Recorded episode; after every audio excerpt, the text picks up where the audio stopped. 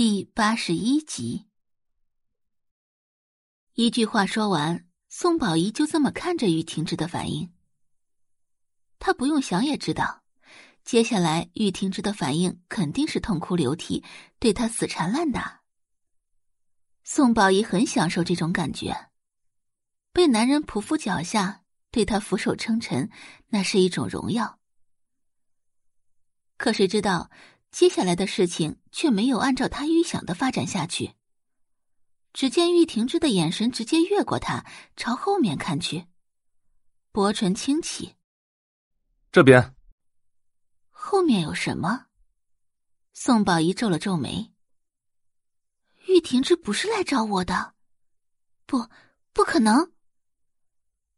就在此时，空气中出现一道好听的女声。你找我是有什么事吗？这声音是宋画。宋宝仪微微皱眉，偏头看去，来人果然是宋画。宋画来干什么？宋画不会以为玉婷芝是来找他的吧？真是自以为是。宋宝仪挺了挺胸，等着吧，接下来玉婷芝肯定会狠狠的羞辱宋画。毕竟，在玉婷之看来，如果不是宋画的话，跟他订婚的人就会是宋宝仪了。此时此刻，宋画过来，完全是自取其辱。他还真以为玉婷之会喜欢上他吗？就算他有几分姿色，也不过是个乡下小村姑而已。宋宝仪勾了勾唇角，眼底全是嘲讽的神色。接下来。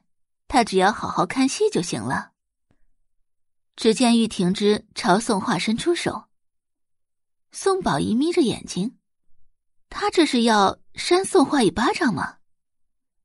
此时此刻，宋宝仪的心里燃起一股快感，打吧，狠狠的打，最好直接把宋画给打毁容。可下一秒钟，事情的发展却直接出乎他的意料。只见玉婷之递给宋画一枚发卡，你发卡掉车里了。宋画一摸头发，发卡果然不见了，他立即道谢：“谢谢，麻烦你跑一趟了。”不麻烦，应该的。快回去休息吧，晚安。晚安。嗯，那我先走了。路上注意安全。好。说完一个“好”字。整个过程，玉婷之都没有看宋宝仪一眼，就好像宋宝仪是空气一样。宋宝仪傻了，他直愣愣的站在空气里，脸色就跟调色盘似的，一会儿白，一会儿红，尤其好看。怎么会这样？为什么会这样？想到刚刚自己跟玉婷之说了那么多的话，宋宝仪就难受的不行。他恨不得直接找个地缝钻下去。他居然在一个废物面前那么丢人，现在怎么办？宋宝仪咬着唇，浑身都在发抖。一旁的宋画倒是轻松，哼着小曲儿往屋里走去。那节奏欢快的小曲儿，在宋宝仪看来是那般的刺耳。贱人，贱人，都是贱人！宋宝仪努力的克制住自己的情绪。故意的，玉婷之肯定是故意做给他看的。毕竟拒婚的人是他，玉婷之想用欲擒故纵的方法来吸引他的注意，假装不在乎他，其实心里面已经痛的不行了。说不定玉婷之正在他看不到的角落里躲着，默默的哭泣呢。对，肯定是这样的。玉婷之怎么可能会那么轻易的忘掉他？这么想着，宋宝仪的心情好了不少，也转身往屋里走去。周磊立即迎上来：“宝仪呀，怎么样？跟那个废物说清楚了没有？”“说清楚了，不过我看他好像并没有听懂我的意思，反而还要用欲擒故纵的手法来吸引我的注意。”“啊？”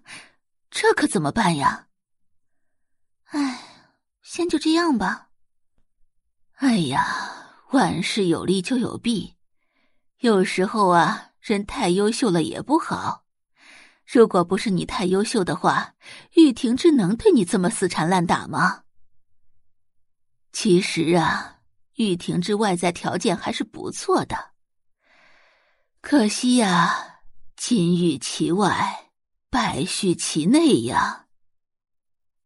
感谢您的收听，去运用商店下载 Patreon 运用城市，在首页搜索海量有声书，或点击下方链接听更多小说等内容。